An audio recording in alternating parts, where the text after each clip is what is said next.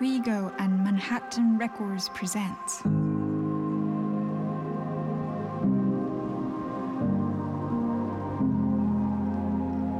Beyond the Music.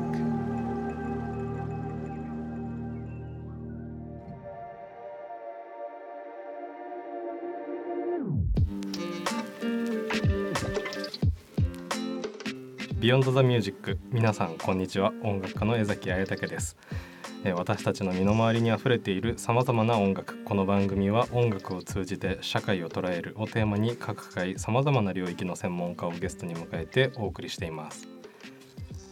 本日のトークテーマは音楽と食。人間の食欲は空間から強い影響を受けるけども空間の居心地を決める最も重要な要素は実は BGM であるという研究であったりゆったりとしたクラシック音楽は食欲を増進させるがロックなど激しい音楽は食欲を減退させる。本当かなっていうようなね、うん。先行研究もいろいろあるくらい音楽と食には深い関わりが実はあります。またロッシーニをはじめ音楽家と料理人の双方の顔を持つ人物も少なくありません。ということで本日はですね音楽家でありながらえー料理人であるというこのお二人にお越しいただいてます、えー長塚健人さんそして休日課長さんですどうぞよろしくお願いしますお願いします。ウェイ。はいいやーあのお二人には実は、えー春に、えー音楽と食をテーマに学ではい授業をさせていただいて春ですか？春です、もうあれ春なんですね。そうですね。立ちましたね。結構な時間が経ちまして確かに。はい、いやまあ日頃あの音楽家として活動されてるのはもちろんなんですけど実はレシピ本をこう出版されていたりあるいはね、ちょっと料理ななんていうんですか料理開発、うん。メニュー開発？レシピ開発とかをまあやってるっていうようなまあ背景もあったりしてなんでそういうこうキャリアに至ったのかみたいな話とかをはいはい。まあ割と授業の中ではお話ししていただいたんですけども、うんうん。まあ、今日はそんな話も織り交ぜながら少しこうちょっと食の歴史みたいなものにはいはい触れつつ、お二人の活動についていろいろとお伺いできればいいなと思ってます。はいはい。お願いします。よろしくお願いしますはい。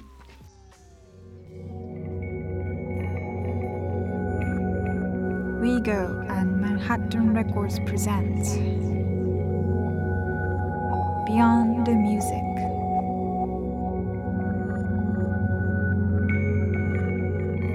この番組は株式会社ウィゴーとマンハッタンレコードクリエイティブの原点に出会う学びの集積地学の提供でお送りしています。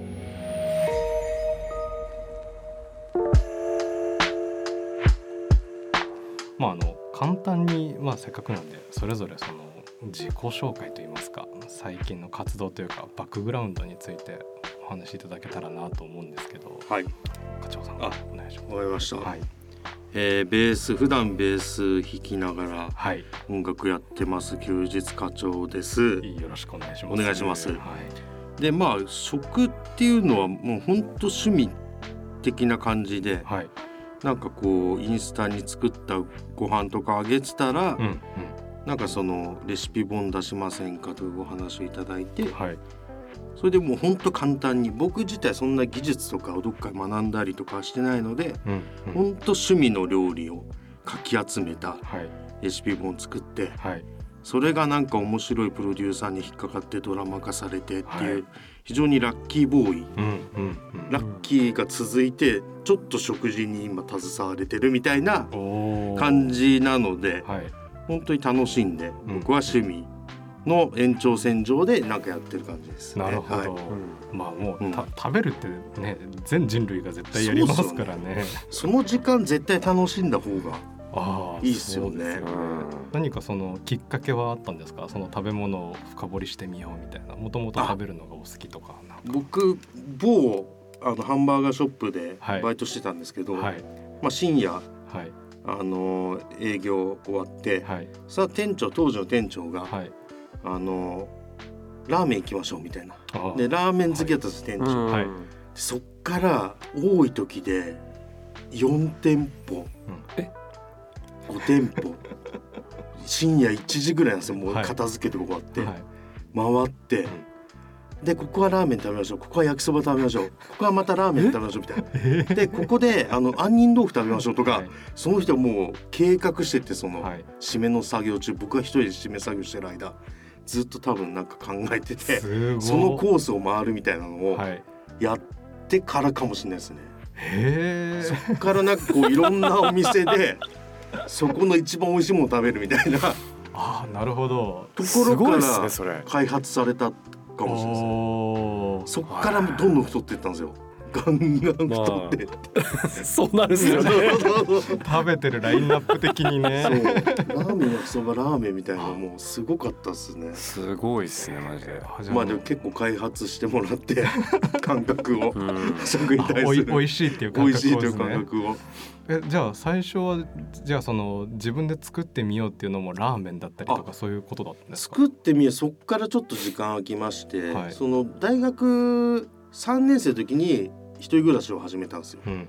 でそこにこうまあいろんな友達とか呼びたくてでカレー作ったら来てくれるんじゃないかと思って。へえでなんかパーティーの呼ぶ、うん。パーティーって4畳半だったんで、はい一回多くて2人3人しか来れないんですあけど なるほど。その4畳半の部屋にはい。どうこう人を呼ぶかっていうことを考えたらカレーとかあったらみんな来るんじゃないかな確かに確かに。すごい下心で、はい、あのカレーパーティーしたくてカレーを作るみたいな。いいなそれ。それいやですね最初は。いいですね。でもこう下心っていうちょっとワードとカレーっていうワードがちょっと相反するところにある感じものすごく家庭的なね。なんかうんなんかこうカクテル作るからおいでよとかじゃなくて、うんカレーっていうのがいいですよね。でちょっとインドカレーというかちょっとはいはいはい最後その生クリームたら垂らすみたいな、あでちょっと振るなんかはい。緑の葉っぱ振るみたいな、はい。ちょっとなんか調子乗ったはい。カレーを作ってました。ああそうなんです、ね。そこは若干の色気を出してそう色気をちょい出しでいやじゃあ長塚さんは？はいえっ、と長塚健太です、はい。えーウォンクっていうバンドでボーカルやってます。はい。えもともと僕は料理を仕事にしてたタイプなので、はい。あのレストランでシェフやってたりししたんですけど、うん。あの一番最初の、まあ、原体験というかうん。は、まあ母親に、まあ、自分が脚立に乗ってうん。で母親にこう後ろからこう支えてもらいながらうん。料理を一緒に作るっていうのがすごく楽しくて、うんうん。いい景色が浮かぶ、ね。その時すもう一度も怒られたことがなかったというかそう失敗してもなんか大丈夫大丈夫みたいな、うん。こうすれば平気だからうん。のがなんかこう心地よかったというかなんかいろいろ挑戦していいんだみたいな。うんでなんか正解があるものでもないからはい。っていうような教え方をしてくれたのがすごく良くて。うんうん。うん。でそこからその一緒に食べに行ったりとかまあもちろん両親が作ってくれたご飯のこともそうですけどえーこれは一体何どんな食材を使ってどういう味付けでこの完成品の味になってるのかみたいなのをうん深掘ることにこう興味が湧いたんですよね。うんすごいな、そうそうでだから小学校の頃とかそれこそあの僕もみんなに食べてほしくてチャーハンを作るみたいな。早い早い。早い。チャーハンパーティーね。チャーハンパーティー。でもなんかかわなんか可愛いというめちゃめちゃ可愛いかいい話ですね。小学校5年生の時とか部員が10人ぐらいの調理部で調理部？あったんですよ。うん。え学校にあったんですか？そうそうそう、えー。調理部って部っていうかまあなんかただのサークルみたいな感じですけど、えーうん。みたいな感じのがあって僕部長でしたえー。他全員女の子みたいな。ええー、ずるい。ずるいですね。ずるいっすね。でもなんか僕がやりたいこととみんながやりたいことやっぱちょっと違ったんですよ。うんなんかみんなはなんか可愛くてはいはないんか例えばバレンタインで男にあ子にあげられるはい。チョコレート作りたいって言ってたけど、僕はいやなんかそういうのもいいんだけどそもそもこのチョコレートの味はさみたいなところが よくなるほど学びたかったんですよ。あーはいはいはい。でそこですごいこう仲良くなれなくてうんやめやめたんですけど。いや僕だってバンドもう来年で10年一緒にやってるんですけど、はいはい。調理部の話今この瞬間初めて聞きましたか そうらなんす。そう。いややめちゃってたのかとやめましたあねなるほど。えそっからそこからは僕も高校に入ってはい。某ハンバーガー屋でバイトをし始め、そこから始まってまあいろんな業種のお店行って、うん。レストランもそうだし居酒屋もそうだしバーもやったしあすごいね。いろいろ渡り歩きましたね。へえいやでもなんかやっぱお二人ともでもその誰かにこう、うんうん。食べてほしいみたいな、あそうですね。なんか家族をあの養うためにという、うん作るじゃなくてなんか第三者に食べてほしいみたいなところが、なんかすごいこう原体験としてうん確かに。あるのかなと思ってて、うんそうですね。でなんかいやっていうスタンスがそもそもなんかもうすでに立派な料料理人だなって思ったんですよね僕。なんかこう誰かに食べてほしいって思ったことがそんなにないんで。そうなんですよ。でしかもちょっと分析的にそれをこうこうしたら美味しく思ってもらえるかもみたいなのが、もうかなり自己表現だなと思って聞いてたんですけど。なるほど。うん。いやなんかそう。で料理人ってそもそもなんか僕不思議な職種というかいやうん。当然みんなやることなんだけど、そもそもその料理を作って人に振る舞うっていうお仕事がうん。なんかいつぐらいからあったんだろうっていうのはすごい気になったんですよね。はいはいはい。確かにね。そう。気になる。でなってちょっと調べてみたんですけど、うん。うんあの実はもうメソポタミア文明ってあのもう紀元前はい。みたいなねの頃からそうやってこの料理人っていう仕事って実はあったみたいで。すごいな。そうもうあの男が食材を調達してきてでまあ女が料理をするっていう構図があったらしいんですよ。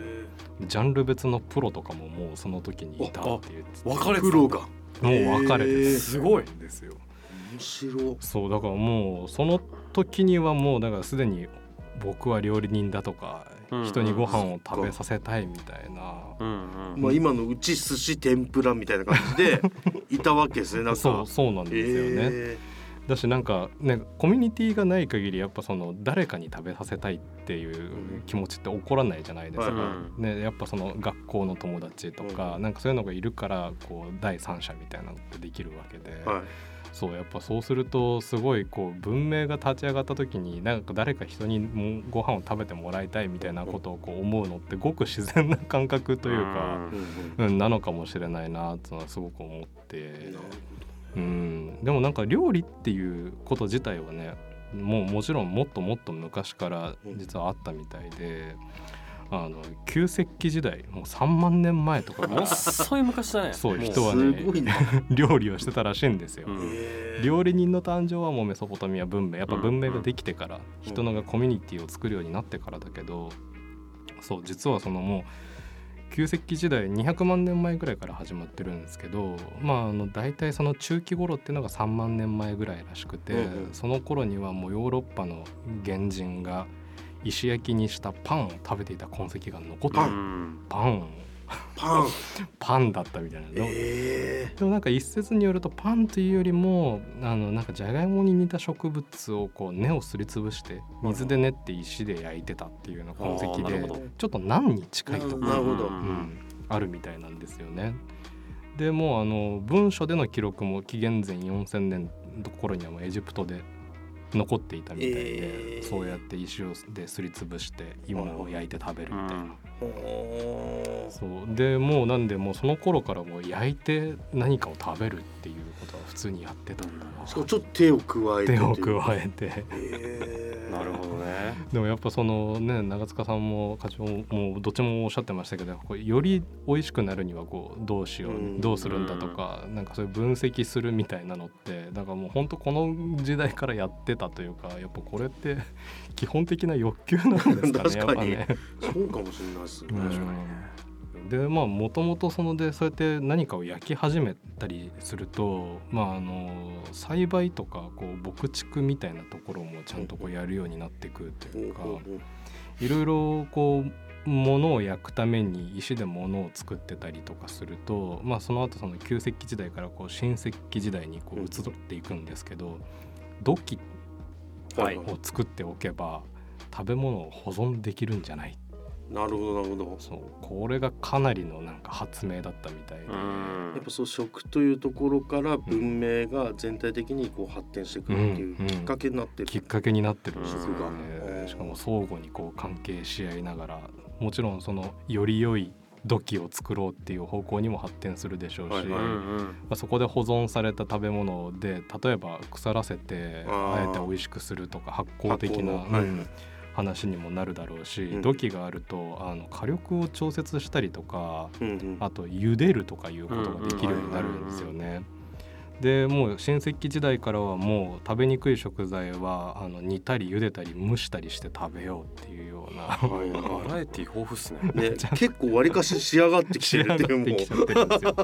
そうなんですよね。でも火はずっと人類はもう170万年前とかからずっと使ってたんで、う、うんまあ本当あの食料をそうやっていろんな風な加工ができるようにこうなっていくと、まあ、だんだんそれをまあもちろん楽しむコミュニティっていうのもこうでき始めるし、うんうんあと食料を保存するってことはそこに定住をするっていうことが起こるかならるほどね。そうあのずっと狩りをしていってた時代から、特定の場所に人が集まってご飯を食べると。だからもう4畳半でカレーを食べていた状態と、あとそのねチャーハンでをみんなでた食べていた状況みたいなやっぱそのご飯っていうのは人を同じ場所に集めて定住させるみたいな力があるんだなっていう。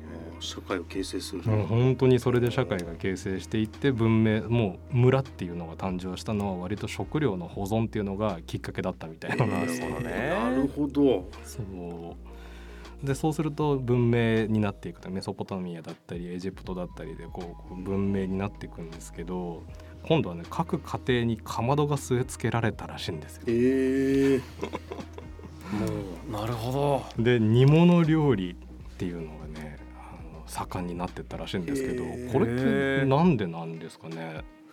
煮物ってやっぱ一番楽なのかな？楽プラス持ちがいいからなんですか？ああ餅がいいっていうところ。まあなるほどなるほど、そうだ全体に火を通して、はい。しかもまとめて多い量をいっぺんに作るって結構大変じゃないですか。うんそうかそうか。それの調整がいらないっていうのもあるのかもしれないですよああね。なるほど結構その家庭料理のレシピでも煮物とかってそういう保存を目的として作られる場合多いですか、やっぱなんかつく置きみたいなの結構作る。ああそっかそっか。煮物多いですもんねだからね。確かにそれかなんかカリスマ煮物料理人がいたのかも。確かに。煮物の罪みたいな人もいた。かもしれないですね。出汁取っちゃったりとかいろいろして。るねこいつ50年先行ってるみたいな。5年先行ってる。ああなるほど。そうか。でも確かに保存って部分と煮物っていうのはすごく相性が良かったのかもしれないですね。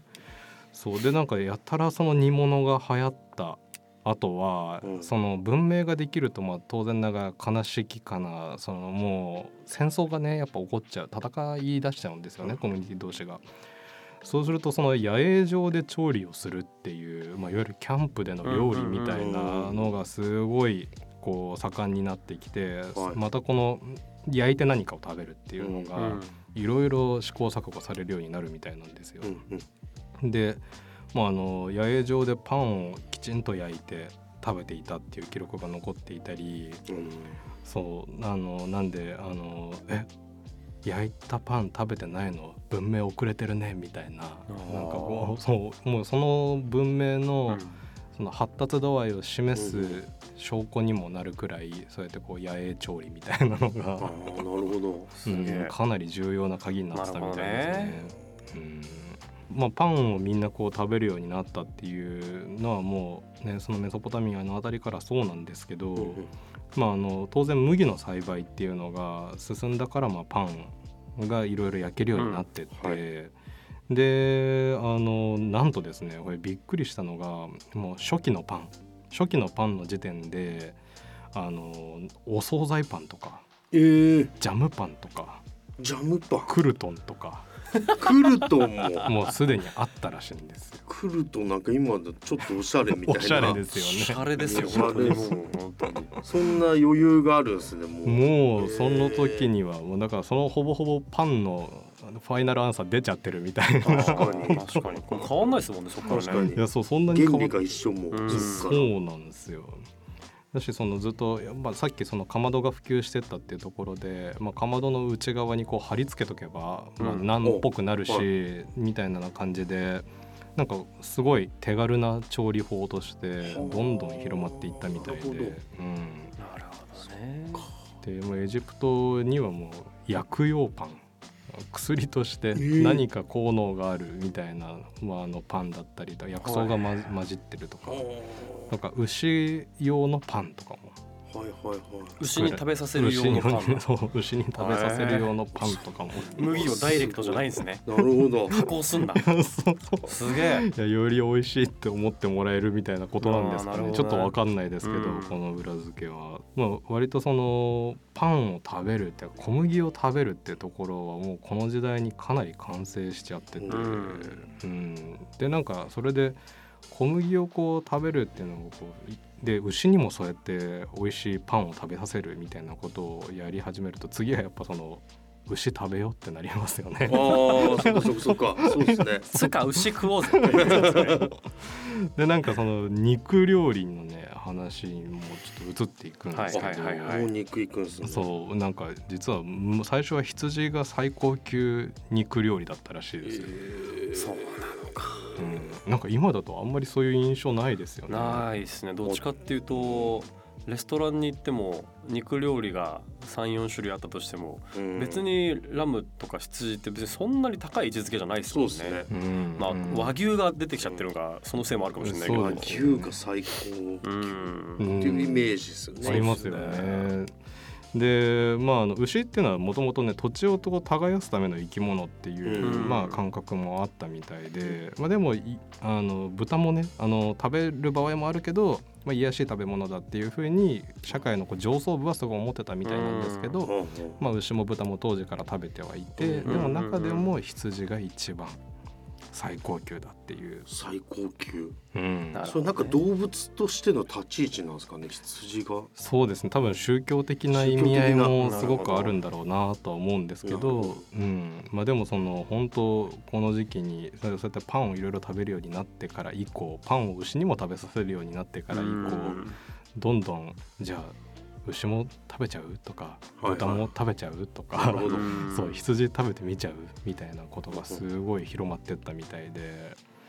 うん、いやあのーガチョウとかねアヒルとかキジバトとかも食べちゃってたみたいえー、キジバト全くイメージつかないねうん。ハトとかってなんかた食べたりするもんですか？今もどっかまあのハトあれあるっすね。うん。ああそうなんですね。結構なんだろうカモとかよりもレバーっぽいっていうかよりこうコクのある味がしますねあれは。へえ、うん。ちょっとさすがに家庭料理じゃ絶対聞かないです確かにねハト肉あんま売ってないです。売ってないっていうのは何なんですかね？あ足が速いんですか？なんか腐りやすい。うんでもそもそもその野鳥系のやつはうん。そのなんだろうもう取られてから、うん。あの毛がついた状態で来るんですよほう。あほあ使う時は。だからその毛をむしって産毛をバーナーで炙ってみたいなところからやんなきゃいけなくて。すごい。なるほど。めちゃくちゃ手間かかるか。ら鳥系のジビエはそういうのがあるんですねなるほどなるほどそうなんだ。なるほどね。ちょっとそれ家に帰ってお母ちゃんがそれやってたらちょっとね ちょっとびっくりしちゃいますよね。でも昔の人はみんなやってたってことですよね。そうか。まあそうか。すごいな、確かにちょっとハードル高いですね。ハードル高いですね。うん。なるほどまあでも本当その肉を食べるっていうのはもう割と焼くっていうことがメインですし、うん。まあ、焼き方がさっきもね器ができたから多様化して、すごいいろんなことをあの頑張ってやるようになったみたいなんですけれど、まあ、同時にやっぱりその野菜料理みたいなところもはい。まあ当然ながらこう広まっていって、まあ、さっきやっぱ煮物は保存に向いてるとかいう話もありましたけどあのナツメヤシナツメヤシが実は最初そのすっごいこう人気な作物で、えーそうなんだ。夏目やし。全然イメージが湧かないですよね。飛び抜けてうん。夏目。えー。でもその後に、まあ、あのネギ玉ねぎニンニクっていうのがメソポタミアの土壌にすごくフィットしててたくさん生育したのでなんか現存する最古のあのレシピ粘土版レシピ本とかじゃなくて、レシピ粘土版粘 レシピ粘土版にはあの20種の料理が書かれてるみたいなんですけど、ええ1番目のその粘土版っていうのには。でたネギ玉ねぎニンニクの3種の野菜のどれかが必ず使われてるっていうくらいそう大人気な素材だったらしいですよ。ねなるほどそうかって感じしますけどね、まあ、玉ねぎは確かによく使うし、まあ、ネギも、でもその流れってもう今の西洋料理っていうかそうですね。全般にあるですもんね。玉ねぎにんにくは大体使うそうかそうか、うんまずそれを炒めるところから始めるって多いですもんね。ああそうなんですね、玉ねぎなんか大体使うんじゃないですか？確かにそうか、うん。いやじゃあもう源流がこんなところにあったんですね、うん。その確かにメソポタミア文明の土壌ですごくうまく生育した作物だったっていうのがまあ一応科学的な裏付けみたいなんですけど、うん。まあね当然土地土地でこう育つ作物って違いますもんね、うんうん面白いですそっかネギも日本の長ネギと違うですもんね向こうね。うんあそっかそっか。コアローってあのもっと太くて硬いんですけど。そうなんですそねうそうそう。でも大体あのそれを煮込み料理にボンって入れたりとかするんですけど、日本ではそれがあんまりないから、うん。回って回ってないからその長ネギの青いところだけで代用するみたいなことをやったりとかするんですね。あたまにそういうあの長ネギの太いところがドンってあるのはそういうことなんですそういう背景があるんですね。そうですね。へえあ面白い。なるほどねそう。でまあその玉ねぎはでもあまりにもでも先ほどもお二人もその大体使うんじゃないかなとおっしゃってましたけど、うん。そのあまりにも玉ねぎメジャーすぎてついにその労働の報酬にもなるっていう。玉ねぎ。が 玉ねぎが。ピラミッド建設にはあの1億人ぐらいが延べ参加してるみたいなんですけど報酬は玉ねぎとかニンニクがメインだったらしいです。いやめちゃくちゃ面白いですよね。玉ねぎもらってくんだ。そういった石積んでたんですよね。ね。なるほど。うん、なるほど。ね。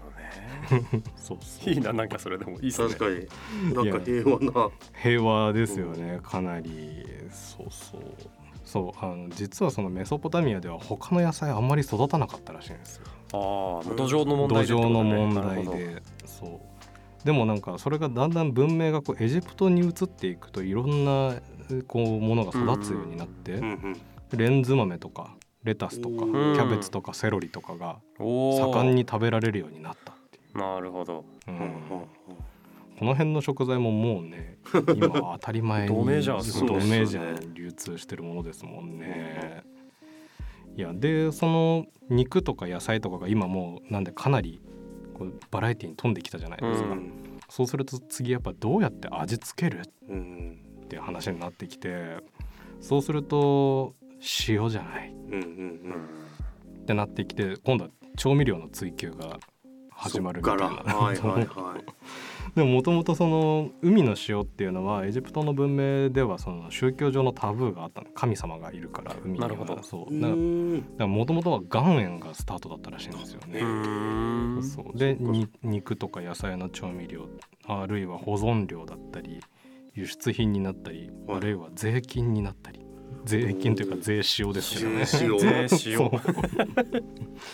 いやそうっていう時代があったみたいなんですよ。へー。結構そう宗教が深く関わってそうですね。何をねさっきの肉を何を食べるかってところもそうですけど、何がこうしなんていうんですかポピュラリティを得るかっていうのは、うん、もうすぐ宗教が関わってそうなんですよ。そのハードルもあるのか。そう。でまさにその宗教ってハードルの部分で、ん。なかなか手がつけられなかったのがこう魚料理のあるらしいんですえよ。ー、っていうのは川川とか水、まあ、あでやっぱその神様が宿ってるところだからだからそのそこのものを食べるのはいかがなものかはだからこう魚料理はあの上流階級ではほとんど食べられてなくてその時そ代にうなんだ。でもあの庶民にとっては貴重なタンパク質源として食べられていたみたいなんですけどやっぱその神話上のタブーとか、ね、今もう川の中でいろいろ信仰を深めてみたいなのって、うんうんうんね、結構あるじゃないですか特定の地域に行くと。そうだからこう市場価値もずっとあの川で取れるものってのは低いままだし、うん。まあ、それを食べるなんてちょっと癒やしいじゃないけどそういう考えがあって。えーそうでもなんか一応そのスズキボラエビカニフグとかはその時も食べたらしくって。でもフグなんてなんで食べちゃうんだよって思い思うよなとありますよねそういうね。う 危ないですよね。うでもこれももうもう今でもドメインなラインナップですよね。ねでも貝とかタコとかイカはあんまり人気じゃなかったらしいですよ。ああだからそれはよく聞くよね。あタコイカはなんかあんま食べないっていう廃棄してたっていう。確かにそうか。なんか異形のそうですよね。ものみたいな感じでっていうか。タコはよく聞きますね。確かにそうか。あんなうまいのにな。ねえ。あ食べたくなってきた。いねあのピラミッドで働かれてた方って実はですね今我々がもう大好きな飲み物を飲まれていたという記録が残ってるみたいなんですよ。大好きなはい、まあ、とりあえず最初の一杯はみたいなやつなんですよ。ああれですよ。味味味してますね。口のも中で。うしてます。あのビールなんですよね、はい。そう実はその ピラミッド労働者の疲れを癒すっていう点でもすごくビールって重宝されてたみたいで、なんかさっきパンを食べるっていう文化がはい。こう広まっていったみたいなところで、うん小麦でなんかやれないかみたいなことを人いろいろあのそうトライしたみたいなんですよ。でそしたらたまたま発酵してなんかそれ飲んだらちょっと美味しい。はいはい。それが菌の働きによるものっていうのは当時の人は当然分かってなかったんだけど、あのね土器ができてっていう話をちょっと最初したと思うんですけどその土器の中に入れてればなんかちょっといい感じになってるみたいな。はあなるほどね。そこからこうそれの飲んだらいい感じで楽しくなるなとか。すごい発明をしてくれたっいやていういや本当にありがとう。もう発酵パンとかまで作っちゃったりして。はあ。いや全てはエジプトに通じるんですね。確かに。エジプトメソポタミアあたり。にすごいな。すごい接続してるんですよ。感謝です いや本当ですよね。で子供の弁当とかにビールがついてたりした時代もあったみたいな。えー、みんなで楽しくなっちゃってコンプラ大丈夫か？っ て全然大丈夫じゃないでしょうね。でも本当はあの放置したはずの液体がうまい飲み物になっているっていう点であの陽気ななぜかわからないけど陽気になれるっていうことで神からの贈り物っていうあだ名がついてたみたいで。あ まあ色もねあんな感じでちょっとめでたい感じですしね。神々しい。ー人類みんな好きなんだな。そういうの好きなんですね。好きなんですね。なるほどね。そうなんです、うん。でもうそのビール飲むようになってからはもう居酒屋っていう業態も始まっちゃってはそうあのー本当主人がも女性である場合がすごく多かったみたいなんですけどまあ本当地域の人たちが集まってはビールを飲んで社交をする。であとはその酒の価格とか小麦大麦とかの価格がすごく変動するのであの感情をごまかす行為みたいなのが居酒屋で横行したみたいで。ぼぼったくり居酒屋的なね今に通じ始まっちゃってるんです。よやってること変わんねえんだ変なわんない。はいに対してこう罰則があのうん。決められたりとか。はいあと大麦は銀に代わって通貨にもなっていたりとか、はうん、本当にもう食文化起点でコミュニティもできるわ。それで法律もできるわ。みたいな。もうここまで本当人類の食の走りみたいなところうんをおさらいしてみたんですけど、なんかやっぱ食べ物ってとんでもない力を持ってますね。そうね。本当に、あまず食べなきゃいけないですもんうん、そうなんですよ。本能なんだろうな。ねより美味しく食べたいっていうのは本能なんでしょうね。うん。人間の欲求は再現ないっていうのは本当それですよね。うん。なるほどなるほど。どんどん求めていきますもんね、うんうんうんうん Rigo and Manhattan Records present Beyond the Music. この番組は株式会社ウィゴーとマンハッタンレコードクリエイティブの原点に出会う学びの集積地 GAKU の提供でお送りしています。はいということで、えー前半はこうお二人のバックグラウンドについてお聞きしつつ、まあ、あのざっくりと人類と食の歴史みたいなことを振り返ってみたんですけど、まあ、あの後半はやっぱこのテーマがもともとその音楽と食だったので、それをすっかり忘れてました、前半中。よくないとこですね僕らなんかよくあることですけどそうなんです。ねその音楽。そう音楽と食の関わりみたいなことをちょっと、あの歴史をね見てみようかなと思うんですけど、まあ、まずはでもその冒頭にもちょっとお話ししましたけどロッシーニっていう存在は大きいですよね。うん。もともとオペラの人気あの作曲家だったのにもう晩年は音楽やめちゃってうん。もう料理人になってあのロッシーニ風っていう今もずっと継承されてるねあれってどういう料理のことを言うんですか？えっと牛ヒレ肉にはい。フォアグラのポワレ、はい。えーその上に、えっと、マデラ酒っていうワインをベースに作ったソースとはい。がかかっていてトリュフも乗ってるみたいなそうい めっちゃ乗ってますね。う。も美味しそうなものが。美味しそううなものが、ね、もう高級食材の暴力みたいな感じですね、はい、すごいな。いやねでも彼もだからやっぱこう音楽ずっとやってたけどもこうやっぱ美味しいものを食べたいっていう欲求の方がね勝っちゃったんだろうなみたいな、確かに。うんえでもお二人そういう瞬間ってないんですか？こういや曲作ってる時間あったらもっと美味しいものを作りたいみたいな。あんま比べ僕は比べたことあんまこれまでなかったっすね。ああそうなんですね、うん僕はお腹空いたタイミングでなるですね。ああーなるほど。やばい。ちょっともうお腹空いたからご飯作りたい。あーうまいもん食いたい。なります。確かにお腹空いたが何よりも勝つことありますよね。ああ確かに。そうですよね。確かにな。耐え難いですもんね、うん。そう空腹ってのは、食った方が絶対いいしなとかうん。仕事にも、うん。っていうの考えるとな。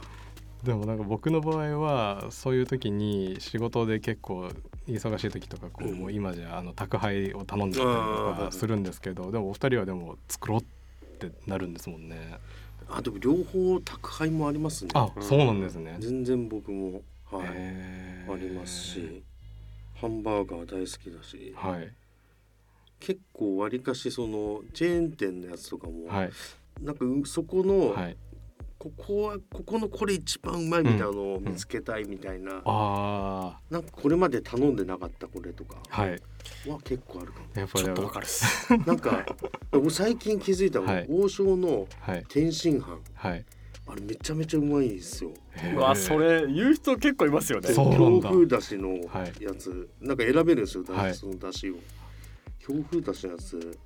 なんか昔食べて美味しかったよなと思って。へなんかもう一回食べてみてあこれうまいなみたいな。ーはい。で他なんかちょっと凝った甘酢の強い天津飯とか、うん。はい。あんま好みじゃなくてはい。来たこれみたいな。なんかそういうの体験があるとなんか他の松屋さんとか、うんうん。吉野家さんとかいろいろ探すようにそれもちょっと楽しみのあすみませんどうでもいい話。いやいやでもその中でいろいろそのチェーン店のものの美味しさの分析みたいなのをやった後ってあそれを確かに。生かしたりするんですか？したくなります。なんか再現とか。あこの視点ではい。次レシピ仕事あった時。はいなんかやってみようとか。ああなるほど。チェーン店で提供してるものってどれもやっぱキャッチーさが一番の売りで、うんそうですね、わあこんなんずるいわっていうのがあるじゃないですか。あるある。あるずるさって食においても多分音楽においても多分大事なポイントっていう確かに。いやこんなフレーズいっぱい聞いたら歌っちゃうわみたいなあなるほどうんね。やつ。あれはやっぱチェーン店ならではっていうかそうですね。ありますよね。あるあるあるじゃあちゃんとフックがあるんですね。いやそうです。もう圧倒的になりますよね。圧倒的な。今この会話断片的に聞いたら絶対音楽の話してるようにしか聞こえない。だ音楽だ。そう。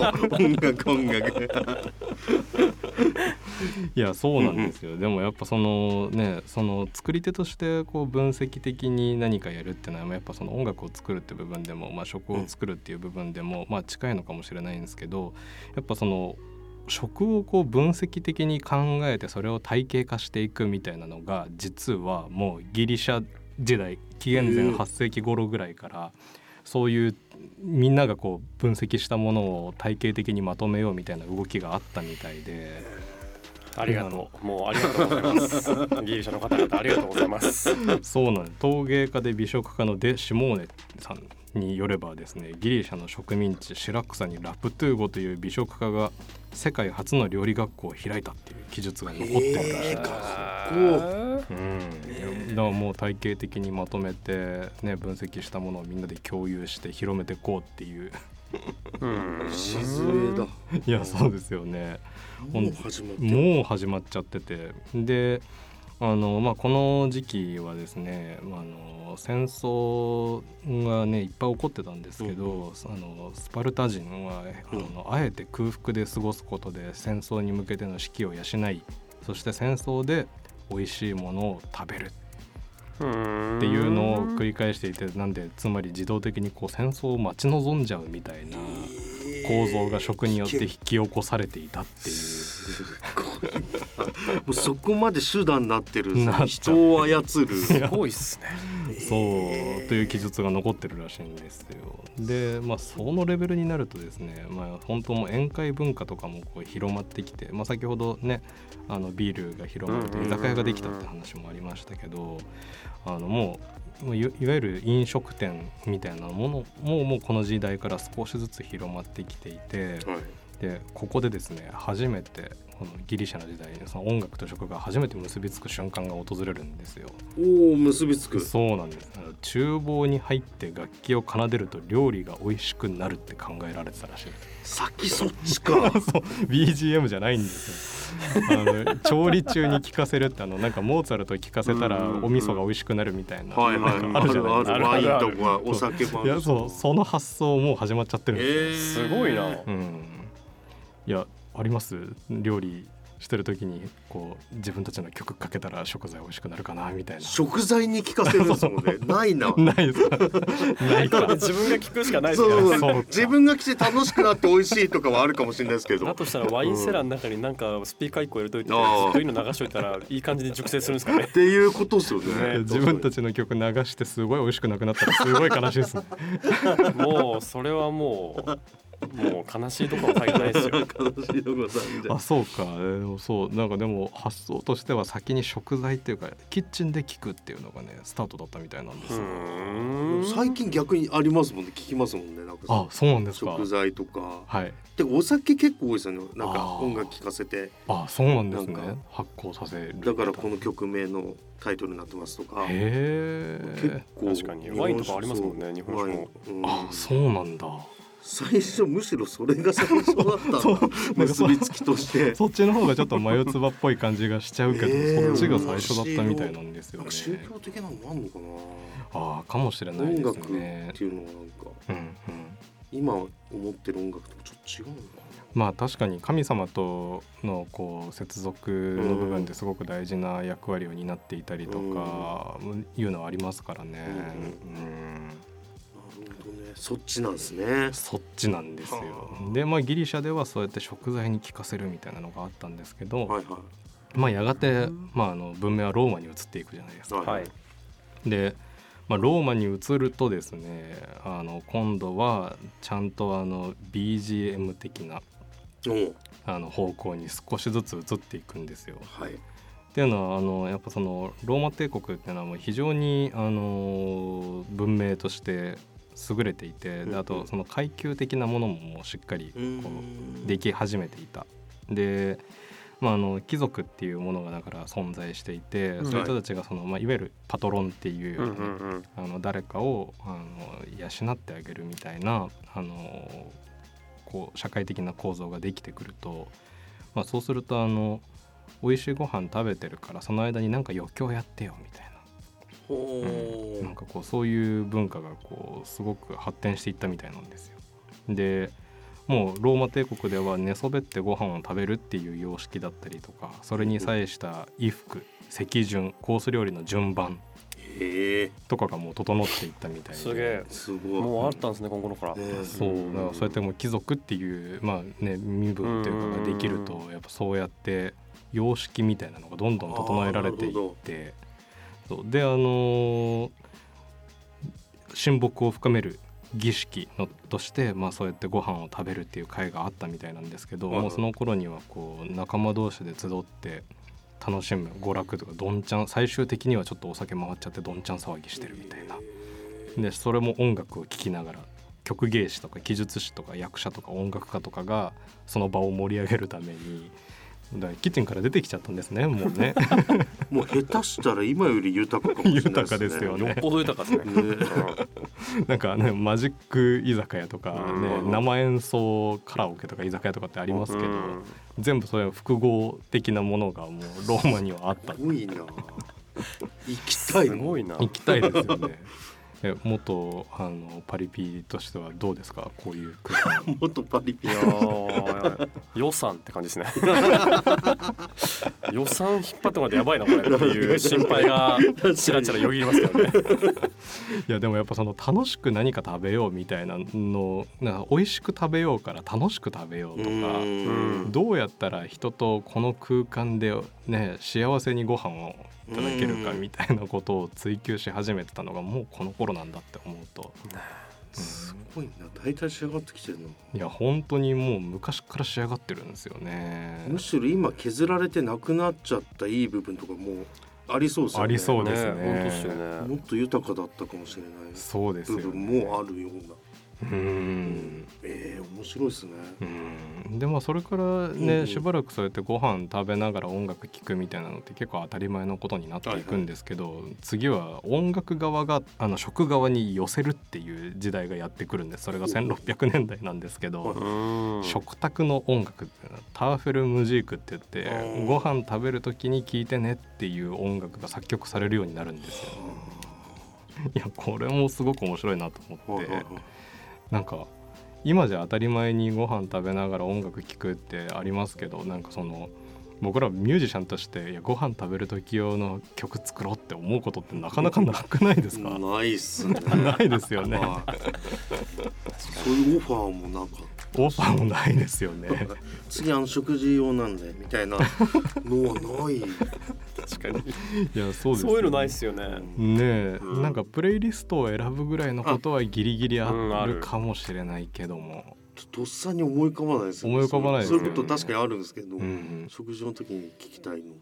うん。お？みたいな。ねええでもどどうですか？なんかこういうアプローチでその食卓の音楽みたいなのを作ってみるみたいなのは。ど。それ面白いですおもろねそうですけどね。うん。面白いですね。せっかくそうお料理をされる2人なのでねと思いますけど、うん。まあもう本当そこからはずっとそのあの食事の時の音楽っていうジャンルが出来上がってからは何なのための音楽みたいなのうん。ってなんか少しずつこういろいろと発展をしていって、まあ今のアンビエントミュージックみたいなところにも接続していくんですけど。うん。うん、だから最初はなんでその音楽は、えー食材をよりでキッチンの中にあるものをこうより美味しくするための存在だったのが、やがてみんなで盛り上がって騒ぐためのものになり、うんで最終的には空間をさりげなく彩るものとして演出。演出するものとして聞かれるようになったっていう。なるほどねあでもこれなんかねこれ難しい話ですけどなんか僕ご飯食べてる時にあんまり音楽なくてもいい派なんですよね。あ なるほど。どっちもありますよね。それね最近僕もちょっと思うんだよな。う ん結構引っ張られたりするんですよねあの意識が。はい。音楽の方に。いやそうですよね。うん。でもそれ僕ら職業病でもあるっすよね。確かに確かに。うん結構会話してて、うん。BGM 切り替わった瞬間にそっちに持ってかれるって結構あるじゃないですか。ありますよね。なそれ結構なんかノイズなんだよなって思っちゃううん。どんだけいい曲でも。ううんチョイスとか気になっちゃっていやなりますよね。これ言ってこれ言ってこれ言ったから多分お店の人相当好きだなとか。そうそうそうはいはい。邪念が結構入ってる。邪そうなんですよね。そうでもその選曲に意図を感じる場合はすごい幸せなんですけど、はいはい。一方でこう意図を感じないループみたいなのが流れてるとすごいちょっと辛い気持ちになっちゃうことがあって。いやそうあのいわゆるこうジャズの名曲集みたいなのが無限に流れてるとか、はいはいはいはい。あとあのすごい j p o p の曲が謎にインストアレンジされてるものがずっと流れてるとか。インスタアレンジ結構気になるやつありありますすよね。はい。あの あるわそれは。ありますよいね結構しんどくないですか？しんどいですねそうなんですよね。あとスピーカーが割れてるとかあーあります音響機器のはい。そうとかもすごいイライラしてますよね。なんでこのスピーカーなんだそうそうそう。ペラペラペラですけどこんなお店こだわってるのいにやそうですよね。音それなんだとうか、ん。多分職業病ですよね職業病ですよね。まあでもぜひお二人にはいつかそのレシピと合わせて音楽。新曲なるほどちょっとや面白いっすね。そうちょっとねあの音の出る絵本みいたい。にレシピ本なんだけど、本なんだ音も出るみたいな。で 全員料理好きの音楽家で作られてる作品みたいな。ああそれ面白いそれ面白いですね。ねアルバムなんだけどね。でしっかり料理本になってて。なるほど。あーそれ面白いですね。面白いな。曲名が全部そのレシピ名になってるみたいなね、あそれいいっすね。うんいやでそれでいてしかもちゃんと食材が育つ音楽になってたら最高ですよね。むずい。難しい。な育ったってことしちゃうかもな。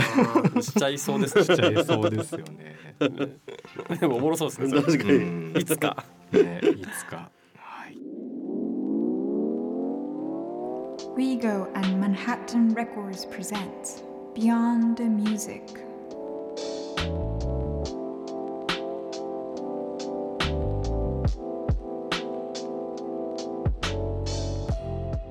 音楽を通じて社会を捉えるをテーマに各界さまざまな専門家をお招きしてお送りしているポッドキャスト番組 Beyond the Music 本日のトークテーマは音楽と食でした。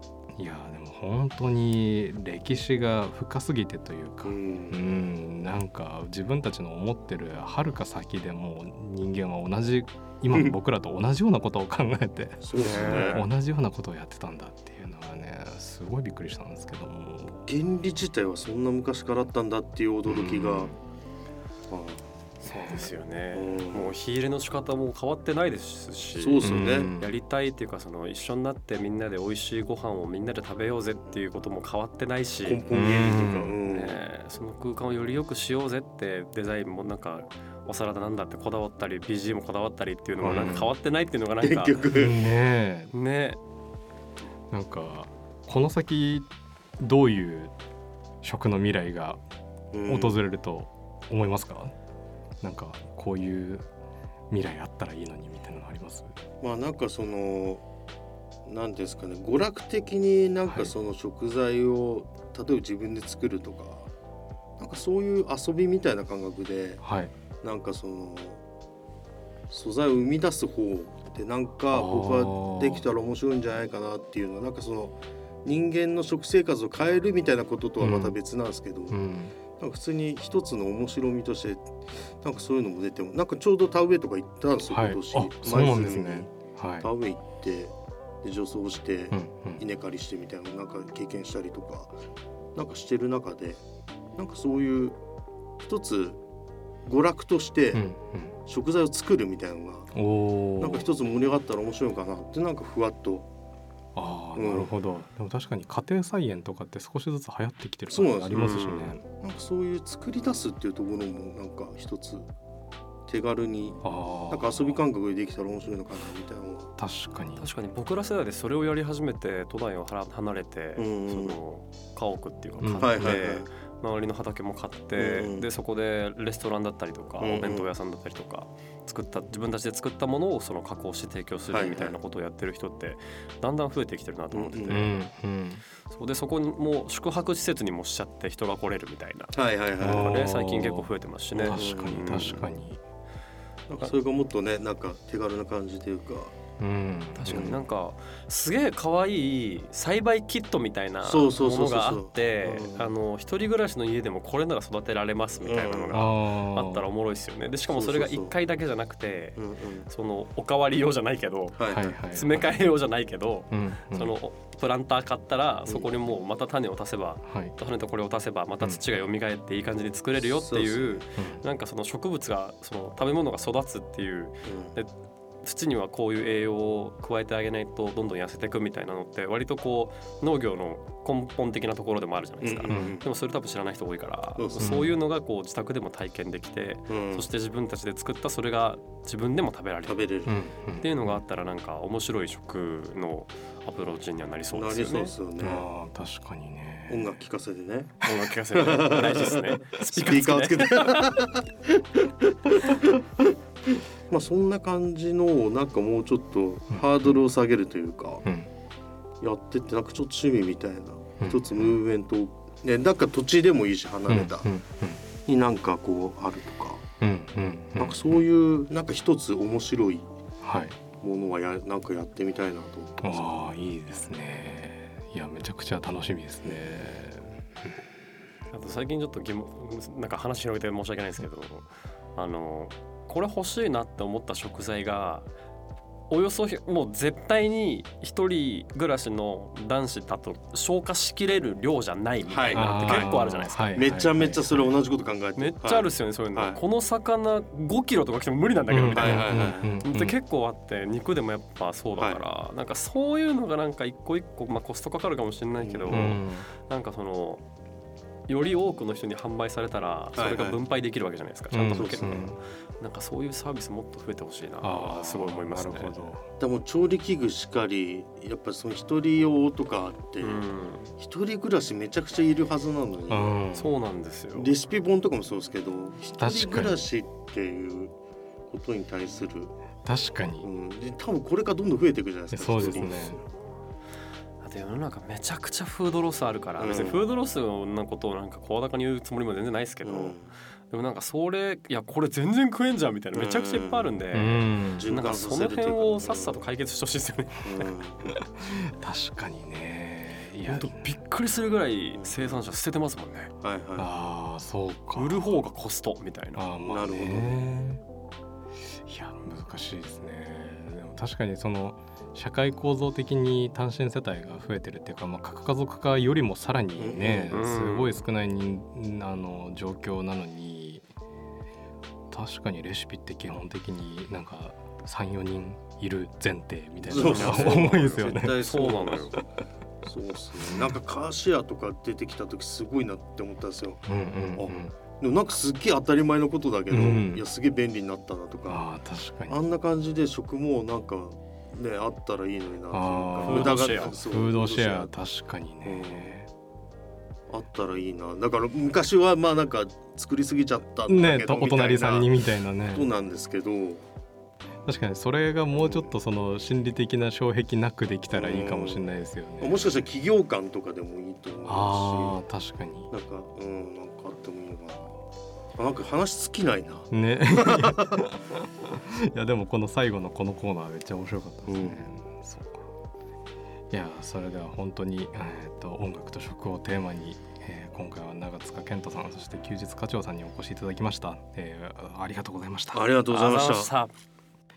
それでは「ビヨンドザミュージックまた次回をお楽しみに